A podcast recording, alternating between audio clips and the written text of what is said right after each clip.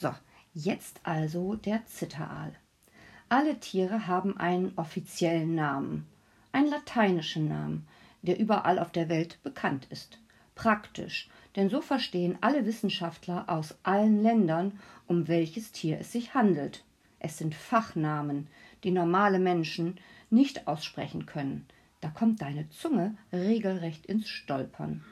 Und wenn du sie doch aussprechen kannst, dann weißt du nicht, was sie bedeuten. Aber wenn du den Namen Electrophorus electricus liest, dann bekommst du immerhin eine Idee. Herr und Frau E. electricus produzieren Elektrizität. Und zwar so viel, dass man lieber außer Reichweite bleibt.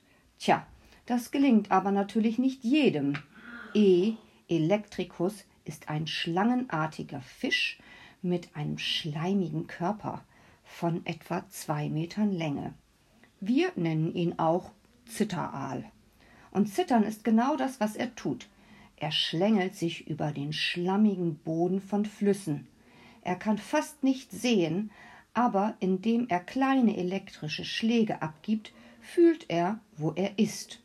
Und gleichzeitig fühlt er, wo der andere ist, der Unglückliche, den er fressen will. Wenn er ein Opfer gefunden hat, gibt er einen Stromschlag ab. So stark, dass du deine Hand lieber noch in eine Steckdose stecken würdest. Was du natürlich nie tun würdest. Seine Beute wird gelähmt und bewegt sich nicht mehr. Das ist nötig, da der Zitteraal kein Vordergebiss hat.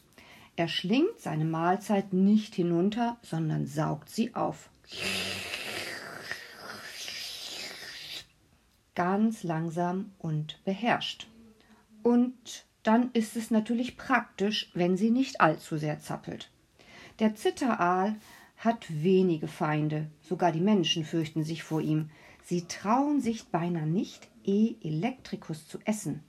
Er scheint auch nach seinem Tod noch gehörig gefährlich zu sein. Und natürlich will niemand ein Bissen Elektrizität auf seiner Gabel haben. Es sei denn, du bist ein Stecker. Nun noch einmal kurz zum Polarfuchs.